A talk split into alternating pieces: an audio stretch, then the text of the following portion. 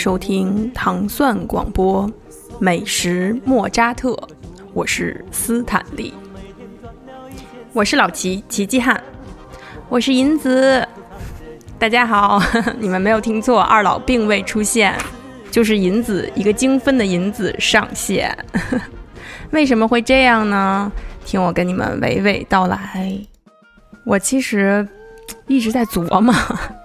我不知道是不是这俩老师他其实不想要我了，但是呢，他们也不好意思跟我明说，美其名曰说，银子啊，你已经加入咱们美墨一周年了，你自己来录一期这个回顾性的节目，跟观众聊一聊你的心路历程吧。所以我就有了这么一期我自己称为自杀式的节目。所以这一期呢，也就您只能听到一作为一个新主播的我跟您絮絮叨叨整期节目了。所以呢，我再说再跟大家说一声，也就是说，这个实在不喜欢我的听友啊，您要不就听个这个开头和结尾就行了，因为就那俩那那会儿的时候呢，老师们会出声，或者您如果愿意给个机会呢，就听我多说两句，说不定啊，您就不那么讨厌我了。但是呢，不管怎么样呢，我还是很感谢这段日子您给我提的建议和意见。那么喜欢我的听友呢，我也是感谢您对这一年来对我的支持。那么我就当这期节目是跟大家面对面的聊天吧。我还给他起了一个名字，名字叫做“银子主播一岁了”。我想了一下，我应该是录辣聊是我加入节目的第一期，当时还作为这个主播甄选系列，那是二零一八年的四月中旬。一个周末录完那一期呢，我就很荣幸的被两个老师 pick 了。那么从那以后，我就正式加入了咱们美墨。我数了数，到现在的话，我已经参与了二十七期节目的录制了。呃，我也总结了一下几个节目之最啊，我自己的，我跟你们说说我跟老师有关的。那么先说司老师的，我觉得我最喜欢司老师的就是司老师的串场，以及司老师后面爆发出的隐藏的幽默属性。我觉得大家好像也都感受到了。记得有一期，还有观众，哎，还有听友说，司老师承包了整期的笑点。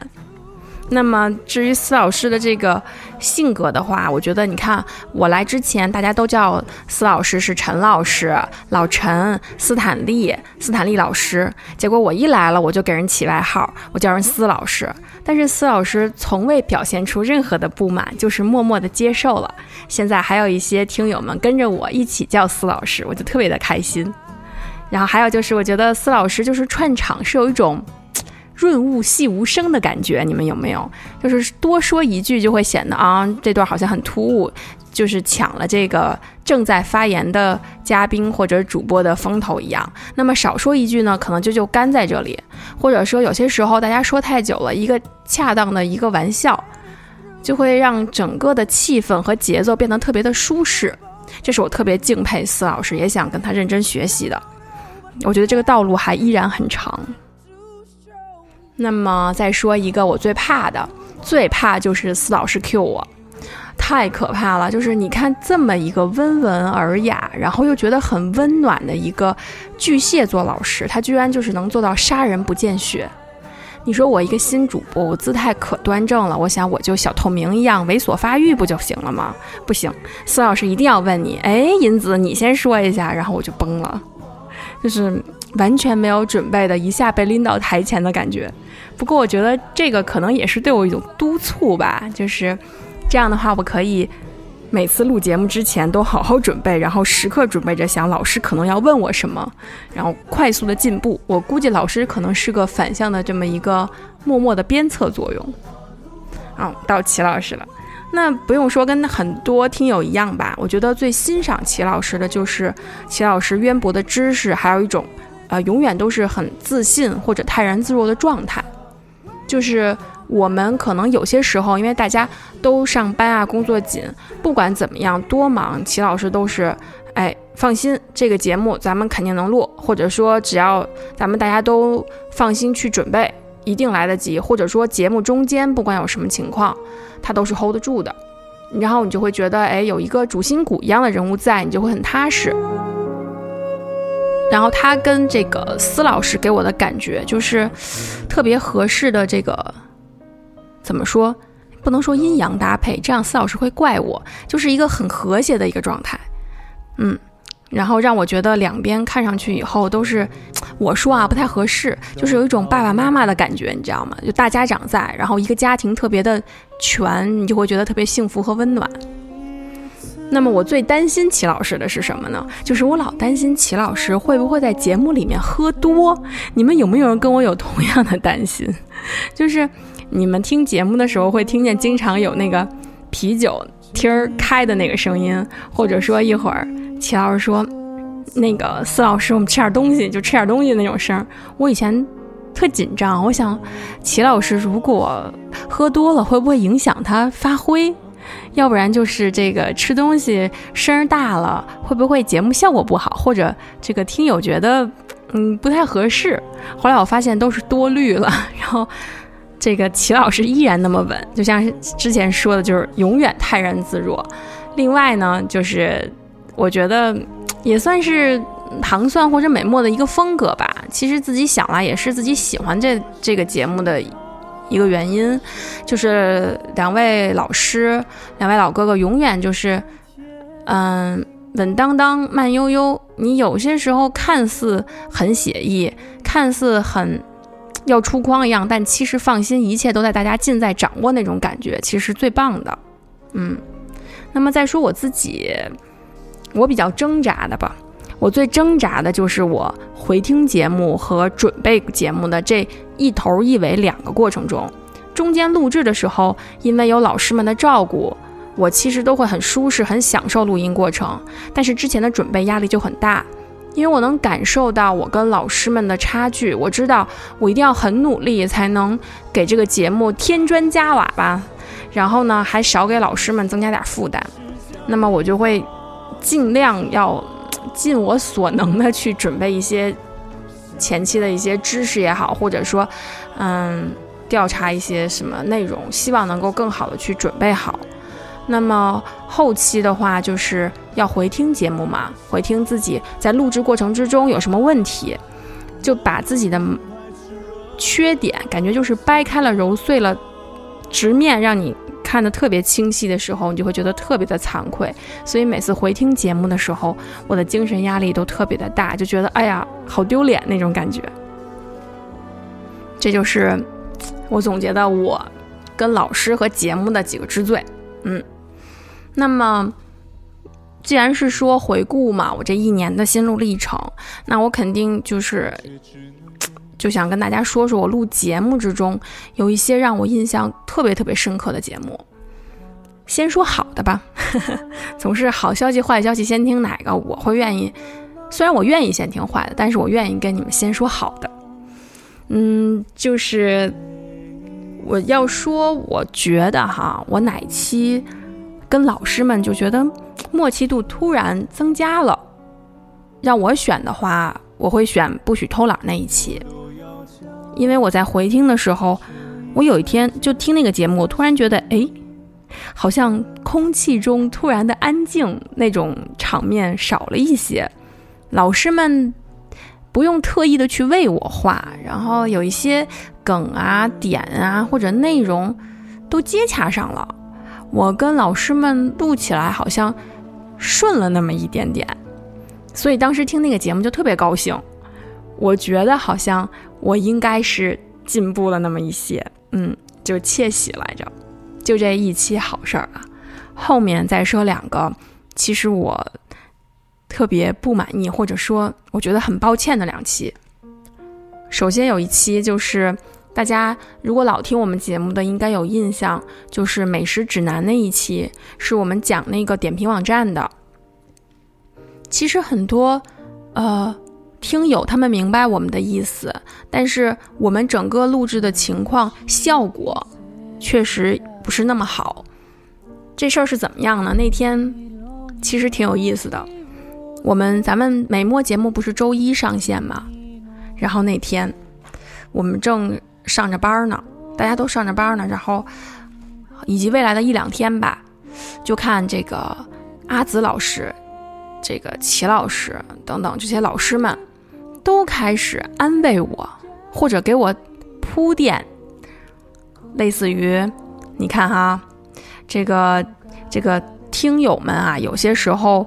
可能就是意见会比较尖锐啊，或者说这是你是新主播，所以呢有一个接受度，还有类似于就是干脆说这个大家有些评论都是发自自己就真真实的观点嘛，但是你没法让所有人都满意，你这些评论不要太走心，自己认真按照自己的节奏、自己的这个步调去做就好。我当时没有看评论。我听完老师这么这么安慰我以后，我就觉得不对劲，我就赶紧打开了咱们那荔枝平台。我一看，我的妈呀，就是，呃，批评我们的听友很多，是我觉得应该是整个我，起码是我加入节目以来，现在看最多的一次。然后评论的内容就都是什么你们太有优越感呀，或者说主播太龟毛啊等等。虽然我对于。一加入节目就挨骂，其实是很有准备的。但是在看到那一刹那，其实还是很崩溃的。我会觉得我特别对不住老师们。我觉得如果是我的角色更好，我做的更好，我去平衡整个节目，那可能就不会有这么多的骂声。我甚至觉得老师们是被我连累了，因为那是我加入节目的录的第五期节目，所以其实。我那段日子一直在找，还在找自己的过程中，那段的话，可谓我跟你说，我的内心戏特别的丰富，因为我在整个录制过程中，我会一直在紧张，我在想，哎，老师们说完我该怎么接话呀？或者说，如果我说多了，会不会是老师就是抢老师们的话？这样其实很不好，很招讨厌。另外，老师们是权威嘛，那我如果说了不同的意见，或者在说一些事情的时候，是我说而不是老师说。这样是不是不合适？还有就是我能不能跟老师们开玩笑？这个话说到什么程度会合适？老师们能不能接受？听友们会不会觉得我不尊重老师？就内心戏，就是简直可以就是称之为写成一本小说宫宫斗剧一样，然后波澜壮阔的。所以我自己又在纠结，然后这个录的内容又。引起了很多听友的不快，所以这个效果就可想而知。所以当时我觉得特别的抱歉，我心情也很低落。但是我就特别感谢阿紫老师，因为其实阿紫老师后面单独跟我说，在小就是私信我，然后点醒了我。他就跟我说了两点，就是说，一个是我自己的定位，大意就是他跟我说我应该是一个填缝的角色，既然。两位老师能够选择我，那就说明他们认为我加入节目以后，节目一定是这个一加二大于三的。我不用说一味的我要成为哪个老师，或者说我要跟上他们的节奏，我应该是融入他们，并且给他们这个增添光彩的，就像一个腻子一样，溜缝儿的那种感觉。然后就是这样的话，我觉得腻子其实特别的形象，你就觉得。堵风，堵漏水，然后还能让墙更平滑、更好看。我一下就明白很多了。另外还有就是说，阿紫老师要说我跟老师的关系问题，你说我，你不要总觉得他们跟你是这个师傅徒弟、师生这种这种有这种辈分的关系。如果有这种关系，你就永远有距离感，那么你就没法跟他们走得更近。他说：“大家听友们，特别是跟了我们听了我们很多年、支持糖蒜或者支持美墨很多年的听友，他们的耳朵是非常刁钻的，他们一下就能知道这个主播跟老师们很不熟悉，或者整个的录音效果听上去非常的不舒服，人家会很快就能感受到的。我会，我也就觉得，哎呀，我要改变心态。其实从那会儿起，我就试着一定要把老师去当成一个朋友。那这样的话，我就觉得。”一下就豁然开朗了。收到这两条信息以后，我是一个质的一个飞跃，我觉得变化很大，所以我也特别就在这里面嘛，就正式感谢阿紫老师，我谢谢他点醒我。那这个就是第一期美食指南，还有一期，还有一期就是咱们最近的这期刚上的，嗯，就是我是谁英伦篇，还请了这个枪小龙作为嘉宾，枪小龙还给我们提供了一份特别特别用心详细的一个呃英伦那边这种可能名字跟食物听上去对不上的有趣的食物，但是这期节目。我特别想跟老师们抱歉，然后跟江小龙抱歉。我觉得我应该能把它录得更好，效果出得更好。现在我也很喜欢，我觉得其实很好，但是我应该有能力让它更好。嗯，具体就是发生了什么呢？我就是跟大家讲讲，听过没听过的，你们特别是听过，大家看看是不是这种感觉啊？这个节目背景呢，就是老师们啊对我委以重任。他们说，因为我也有这个英国留学的经历，所以呢，说这次啊，你主要和嘉宾沟通，那么呢，我们就是来起这个辅助帮衬的作用。我当时一下就特别紧张，为什么呢？就节目里我也说了，呃，小龙说的那些食物啊，我在英国这一年的时间里，因为我读研究生嘛，一年多的时间里，我像个假留学生一样，我基本都没吃过。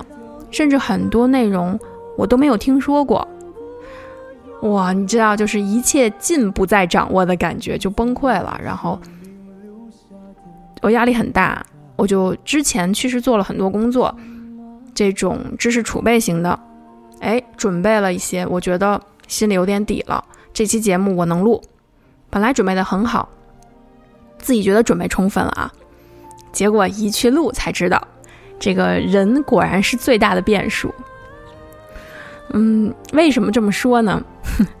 那天齐老师最近因为一直是忙的起飞的状态，那天我们都是周末录节目嘛，或者下班以后，他那天忙到起飞，还是在忙到起飞，就是加班不分点儿。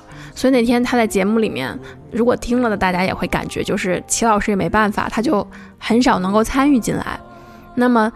这个司老师呢，就一直是那个节奏，大家也懂，就是慢悠悠的那种。但谁能想到，小龙的节奏比司老师还慢？我一听我就疯了，真是计划赶不上变化。那篇内容很长的，其实，因为小龙提供的很详细。这个司老师跟小龙的这俩人吧，慢条斯理，不紧不慢。我要带节奏啊，我就疯了，我带不动。给你们打个比方，效果是什么啊？如果看过《西游记》的，你们就想象一下，就是啊，两个那种仙翁或者菩萨，就那种一看啊，脸上表情泰然自若，一切就是都是很平稳的，大家在沟通啊、说话呀，怎么样？然后旁边就是那个上蹿下跳的孙猴子，在那儿。抓耳挠腮，鸡翅白脸，我就是那个孙猴子。最后的节目效果就是什么呢？就是两个慢条斯理的人，后面跟着一个说话无比快、无比激动的我。如果你去看那个节目的那个波形啊，我应该就是那个那个波峰波谷特别激烈的那种。那结果可想而知啊，大家听起来就非常的不和谐，就不像我之前说，嗯，我特别敬佩司老师的那种点，就是他可以把节奏带得很舒适。我这样作为一个带节奏的，就根本没带动，然后还反而和嘉宾和老师们就不够合拍了，所以又让我再一次感觉，我觉得司老师这个经验真的是太丰富了。我还有很多很多路要走，怎么能让自己说变得更沉稳啊，或者说。节目这个掌控方面的能力是怎么样的？哎呀，所以上面就是我有一些关于节目所说的吧。到了这个我最喜欢的歌了，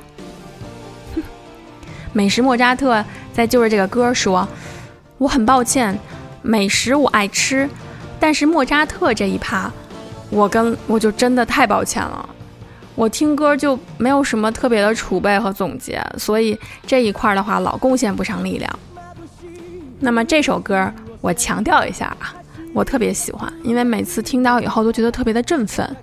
其实不是说对于这个回忆杀没有，就是纯听到，任何时候听到都可以觉得给自己打一剂强心针。你就觉得听到歌，不管是阴雨天还是遭受任何挫折的时候，你都觉得自己可以坚持下去。这是我特别喜欢的，就是灌灌高的那个主题曲。嗯，说完了我对节目的，咱们就说一说，感谢听友们对我的关注和就是大家对我的评论吧。嗯，我还是选了这个夸奖的和这个批评的各两条。首先呢，我要感谢这个有两个特别的听友，一个叫做哎问号，还有一个呢叫做 Proper Pilot。这两位听友为什么要特别感谢？就是在。如果你在咱们荔枝平台下方鼓励我的，我都看到了，我也很感动。但是这个两位听友，他不仅给我了鼓励，还愿意替我跟，就是给我提意见的或者表达出对我不喜欢的听友，替我跟他们去解释。我就觉得这个就就太艰难了，因为他很容易把别人对我的不喜爱那种。讨厌的感情带到自己身上，我特别怕给他们就是带来不必要的麻烦。还好好像没有，我特别特别感谢他们两个，嗯，愿意替我去跟大家解释。那么所有给我鼓励的这个听友，我也很感谢你们。有了你们的鼓励的话，我才能够坚持这么久，或者说越做的话信心会越足。即使看到了很多问题，我也愿意坚持下去，因为我觉得能看到问题。就能够解决，然后让自己进步。那么给我提建议的这个听友们，我也选了两个，一个呢就是叫做卖菜小公主，还有一个就是暗一点。这两位听友，我为什么特意选出来？因为他们给我的意见是非常的直接的，就是不仅说了他们觉得不合适、不满意的点，并且告我为什么觉得不合适和不满意。那么。卖菜小公主就在美食指南那期指出来说，她能够感受到我的不自信和老师们的不合拍，感觉好像就跟学生问答的这种节奏一样在做节目。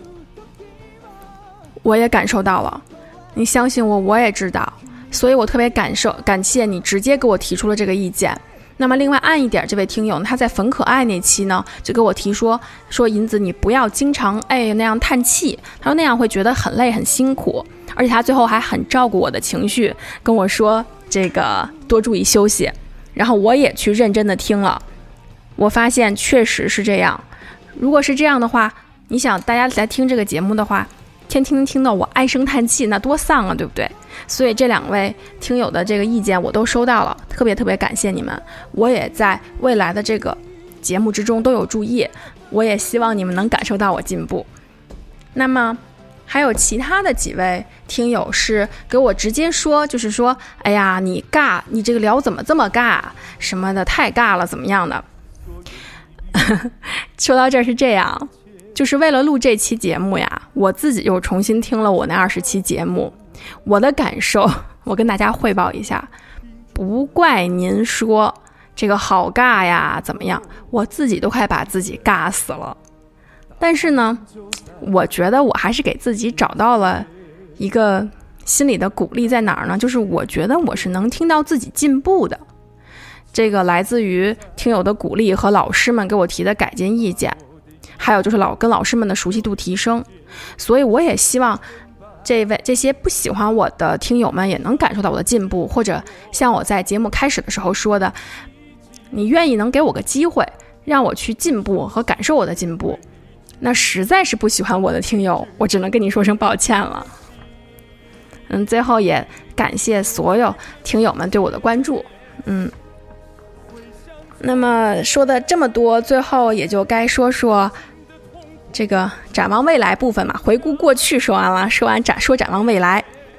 那么关于我和这个节目，我也有很就是有了一些自己的想法，比如说。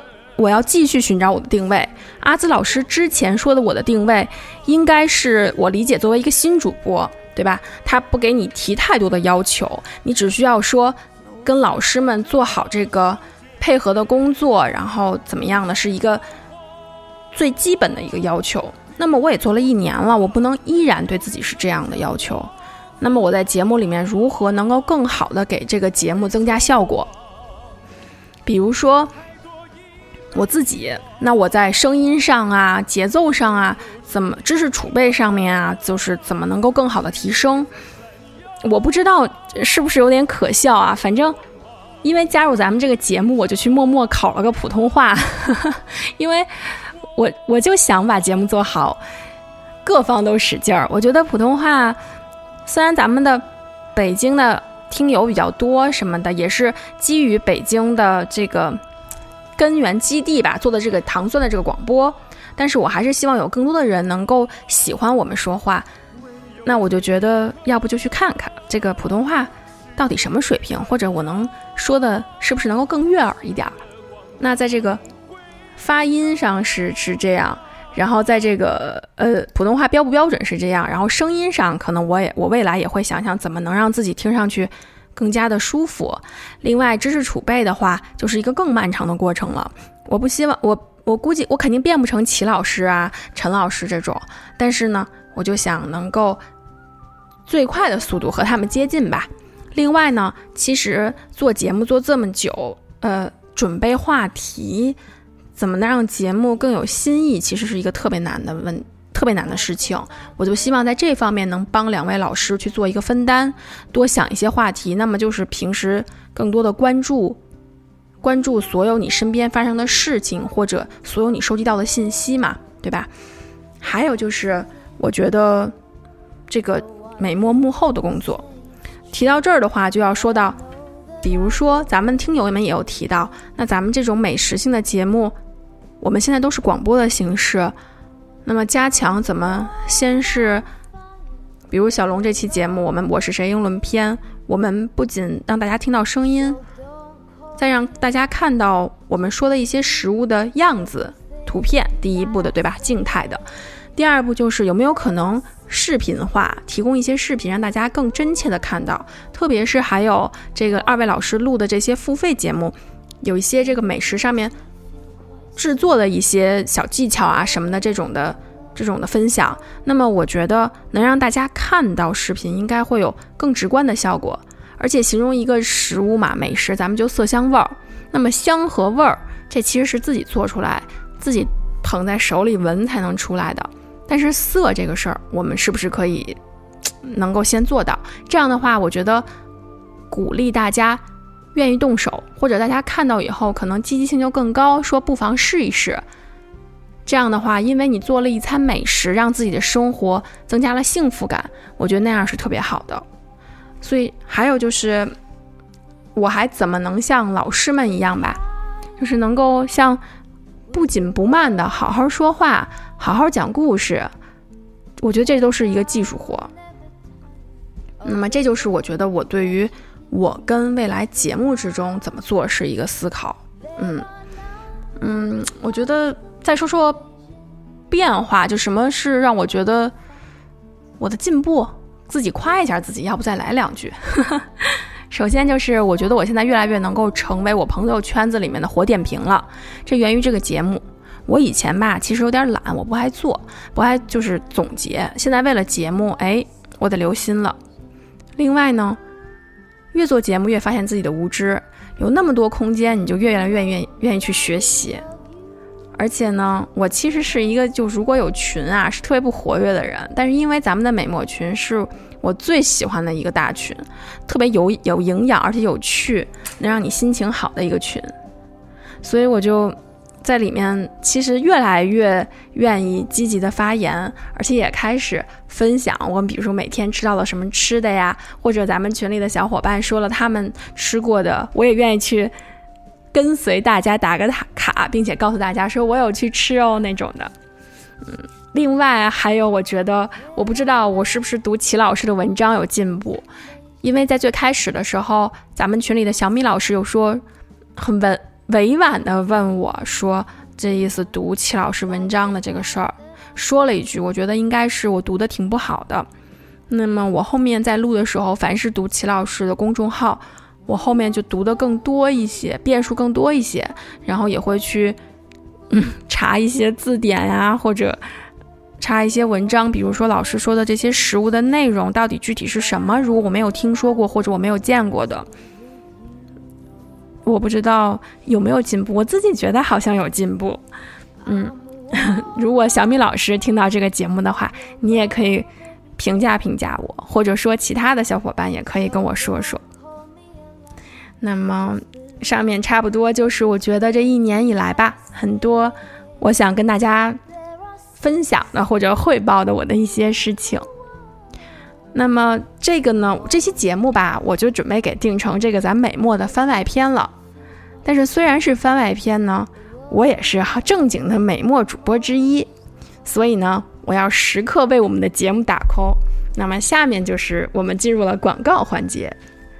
如果呢，您想足不出户的了解各地的美食，还有相关的知识，就知其然又知其所以然，而且你也有兴趣感受老师们对我的调教。或者关注我，看看我的野蛮生长是怎么样的，还请多多收听我们的美食莫扎特，继续关注我们。那么，如果不仅喜欢听我们的节目，还想加入我们的这个美墨大家庭的话，我们有一个非常非常可爱温暖的微信群，里面有很多大隐隐于市的高手，我觉得他们水平可能不亚于两位老师，真的，而且呢。如果你进入群呢，你不管是在里面潜水啊，还是跟大家聊天分享你的经历，都会是一种特别愉悦的感觉。而且不仅开心，还能够增长很多知识，认识很多朋友，好处就是大大的。嗯，那么如果你想问怎么入群的话呢，下面就是入群的方式。首先呢，麻烦你微信关注我们的糖蒜公众号，然后呢，输入“美食莫扎特”，就会有入群的方式介绍。基本的操作呢，就是您先加我们主播之一的微信，然后我们把您拉到大群里。麻烦您加微信号的时候，注明要加入“美墨群”的字样，这样就是方便我们分辨是敌是友。那么说到最后，可以做结束了，我就想还是认真的感谢。这一年所有发生的事情，我感谢老师们让我加入美食莫扎特，入群认识所有的朋友们，也感谢老师们给我一个很大的空间让我容错去进步。另外，也感谢所有听友们对我们的对我的支持，感谢你们能够让我更快的进步，还有让我的生活变得因为美墨。特别就是更加的开心和觉得温暖，因为这一年可能其他的生活或者工作不是那么如意，但是因为有了美梦，我觉得能够在这种灰暗的，可能有时候会觉得灰暗的这种世界里面有一丝光彩和坚持。最后呢，我会觉得，我想说，我会更加更加努力的去做好这个美梦的节目，让自己更快的进步，也希望大家能够关注我的这个进步。随时跟我说出任何的，就是觉得我有待进步的点，我会特别感谢。我没什么别的优点，就是脸皮厚，金妈。就先这样喽，拜拜。